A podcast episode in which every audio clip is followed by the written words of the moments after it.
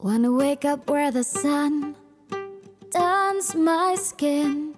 Wanna reach the hidden creeks, see how far I can swim. Wanna wander and get lost till I find myself. Good morning, Menorca. Aquí Joyce Así de joyceasí.com. Ya sabéis, hoy vamos a hablar de un tema que es importante, también relacionado con la nutrición y con la salud, bueno, con el bienestar, en definitiva. Em, pues eso, ¿quiénes son los que nos crean los mocos? ¿Cómo se nos crean los mocos y cómo esos mocos luego pueden transformarse en algo mucho más sólido y en materia que luego ya el cuerpo es muy difícil de, eliminar y de ahí luego pues vienen, vienen problemas bastante importantes, ¿vale? Entonces con los años ya sabemos que cuando nos vamos haciendo mayores vamos acumulando toxinas que, bueno, que las que hacemos deporte o los que se cuidan más, pues son menos toxinas, ¿no? Pero el cuerpo poco a poco, pues ya es más em, difícil, ¿no? Para él eh, eliminar por sus medios naturales, pues de depuración y esto hace que, que, bueno, pues que las cañerías, ¿no? Como digo yo, se nos queden más obstruidas. Entonces tenemos que saber que lo que no se metaboliza se convierte en lo que los chinos llaman flema. Es decir, la flema para los chinos es sustancia insuficientemente degradada que no se elimina de nuestro cuerpo, sino que se va acumulando a sus anchas por él. Y ya no solo se trata de grasa subdérmica, ¿no? como la antiestética celulitis o la típica barriguita, ¿no? Aquí ya se hablan de palabras mayores como quistes, fibromas, miomas y cáncer. Y así empiezan las patologías tumorales. Y dirás, jo, así ya te pones muy dramática. Bueno, todo tiene un, comienzo, ¿no? Esto de que dicen de, uy, mira, el vecino de la noche a la mañana ha tenido cáncer. No, un momento, vamos a ver. Esto se va produciendo poco a poco, así de repentinamente como que, no aparece. Eh, recuerdo en mi época cuando estaba estudiando acupuntura que, bueno, eh, de mi grupo de profesorado, el, el que llevaba todo era el doctor Carlos Nogueira, que para mí, bueno, era una pasada asistir a sus clases. Eh, lo que más me, gustaba de cuando estudié acupuntura es que todos nuestros profesores, aparte de ser acupuntores y haber estudiado medicina china, todos eran doctores, la mayoría de ellos eran doctores. Entonces, Carlos Nogueira, que por cierto, eh, antes en mi otra web tenía una foto con él cuando, cuando estuvimos en la Universidad de Santiago de, Compostela y hicimos ahí, bueno, eh, nos sacamos el título ¿no? de acupuntores, él consiguió que la Universidad de Compostela en aquel entonces pues nos pudiese hacer un examen ¿no? y que estuviese de una manera homologado, entre comillas, ese título ¿no? como más valor a, los otros títulos de acupuntura que se pueden encontrar por ahí. Bueno, anécdota dicha y seguimos con lo que estábamos hablando. Entonces, en, me acuerdo que yo intentaba siempre grabarme todas sus clases porque eran súper importantes y luego las transcribía. Em, y en una de ellas nos habló del cáncer y de la génesis del cáncer, es decir, de cómo aparece el cáncer. Y nos decía la flema es toda sustancia ingerida insuficientemente degradada convirtiéndose en sustancias anómalas a la economía biológica. Estas sustancias son capaces de circular y o depositarse, originando lentitud circulatoria, obstrucción o depósito en forma de neoformación. Los chinos lo definen como una humedad tóxica o un humor turbio llamado perversidad o maldad endógena. La humedad a partir de un determinado nivel de saturación se convierte en perversidad endógena, es decir, en flema, cuya traducción en Occidente sería flema, esputo, mucosidad, escrófula y más modernamente clúster, que disminuye la luz de los canalículos para posteriormente atorar espacios cada vez más amplios creando estancamientos, éstasis, depósitos, quistes, placas, piedras, etc. Tela ya nos vamos de nuevo al, tema de la alimentación. Hay una serie de alimentos que son creadores de mucosidad y que son ya los eh, reconocidos como los causantes de bastantes enfermedades.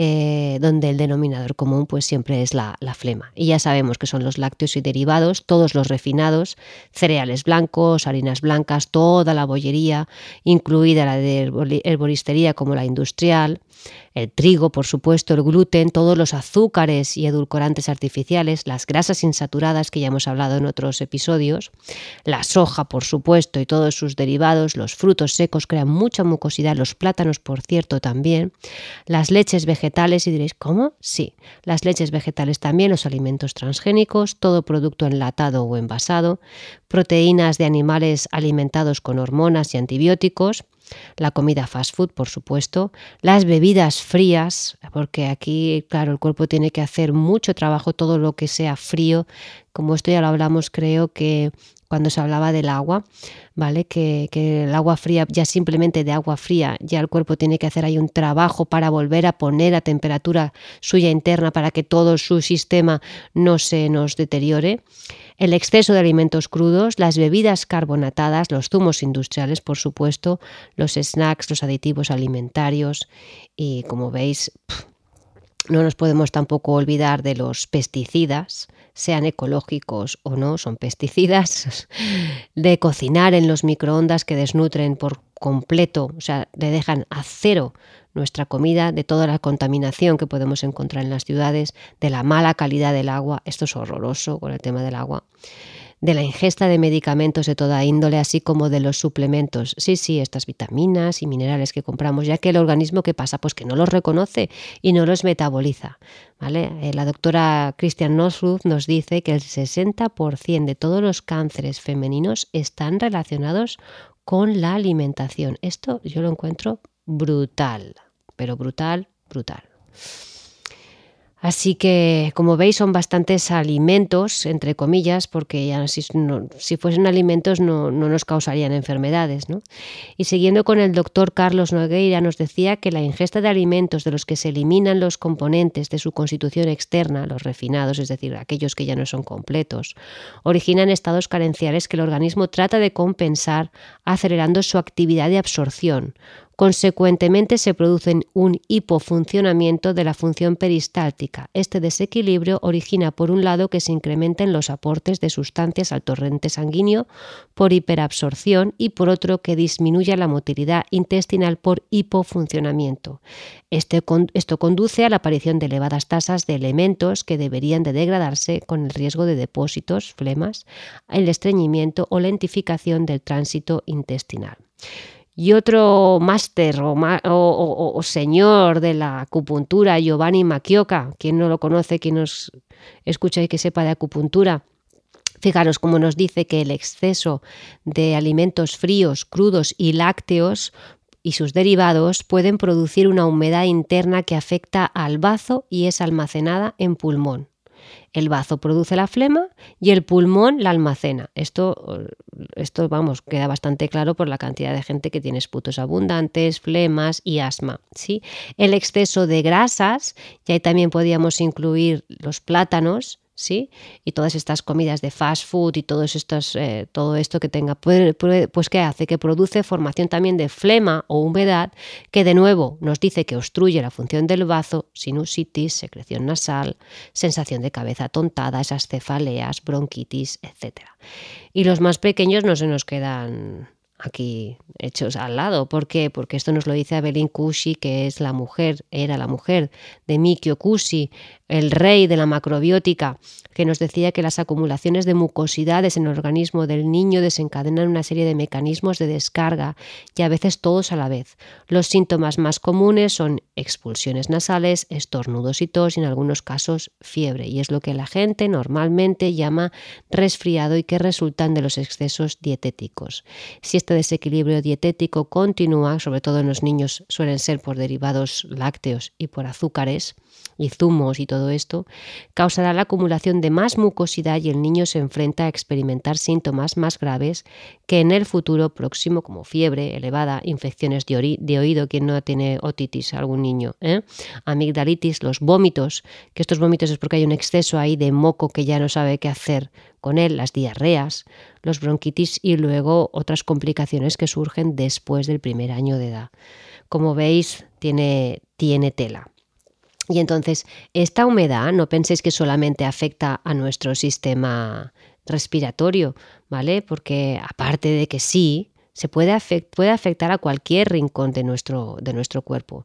Pero bueno, también puede afectar y llegar a la parte alta del cuerpo y dar vértigo o mareo o esa obstrucción de oídos, ¿vale? Esto, o estos dolores de cabeza. Entonces, eh, la flema tiene dos opciones. Una, que circula por sus anchas por nuestro cuerpo, como por ejemplo el exceso de glucosa, ¿sí? Y dos, que se deposite. Y ese exceso de glucosa típico en la diabetes, en la hemoglobina de la sangre, formando hemoglobina glicosilada, responsable de la microangionopatía y la nefropatía. Ya volvemos ahí, tema delicado. ¿Vale? Y otro tipo de flema que se deposita, que es bastante obvia, es el tema de la celulitis. Y me diréis, bueno, entonces, ¿cómo sabemos que tengo flema aunque yo no tenga ningún síntoma de que tenga mocos? Pues con un simple análisis de sangre tú ya lo puedes saber. Si tienes altos los niveles de colesterol, de glucosa, de triglicéridos, de ácido úrico, de urea, de bilirrubina, de transaminasas y los marcadores de inflamación como la proteína C reactiva, las pruebas de reumatología, tú ahí ya tienes flema. Y nos decía nuestro querido doctor Carlos Nogueira, la flema le pone nombre a la enfermedad. Si lo que se acumula es glucosa, será diabetes. Si lo que se acumula es colesterol, será una hipercolesterolemia. Si lo que se acumula son triglicéridos, una hipertrigliceridemia. Si lo que se acumula es ácido úrico, una hiperucemia. Si se acumula son transaminasas o bilirrubina, será una hepatitis. ¿vale? Si lo que se acumula es el antígeno prostático específico, o sea, el PSA, pues ¿qué será? Una prostatitis. Todo es un problema metabólico. Cualquier sustancia que aparezca exagerada en el producto normal del metabolismo es una flema. Por tanto, nos dice, el tumor se reconoce a través de su marcador tumoral, que es una flema, es decir, por un error metabólico que tiene, es decir, por un metabolismo, por tener un metabolismo alterado. Y bueno, y además del análisis de sangre, también se puede saber a través de las radiografías o ecografías, como un ganglion, un quiste ovárico, una calcificación de una tendinitis también, que esto tampoco hemos hablado, una bursitis, ¿sí? Entonces, el doctor Javier Álvarez, otro que también fue profe mío, nos decía que la base de la, salud, de la salud es movilizar, desatascar, desobstruir la flema y hacer que fluya. Así que os recomiendo el que ejercicio, hay que moverse, hay que hacer ejercicio para ayudar al cuerpo a eliminar lo que le sobra y lo que no es suyo y no sabe que lo tiene por ahí estancado. ¿Qué más? Pues hacer nuestro famoso ya conocido ayuno intermitente y depende de cada caso, pues a lo mejor algún día de ayuno no iría mal, con caldo de huesos, por ejemplo. Y sobre todo, eh, dejar de lado todos estos alimentos que hemos comentado que creo que, que, bueno, que no nos hacen absolutamente nada de bien, al revés, todo lo contrario. Bueno, espero que tengáis un poco más claro quién nos crea mocos y lo que ocurre con esos mocos, cómo la transformación, cómo se va transformando ese moco hasta llegar a flema y luego a problemas más graves.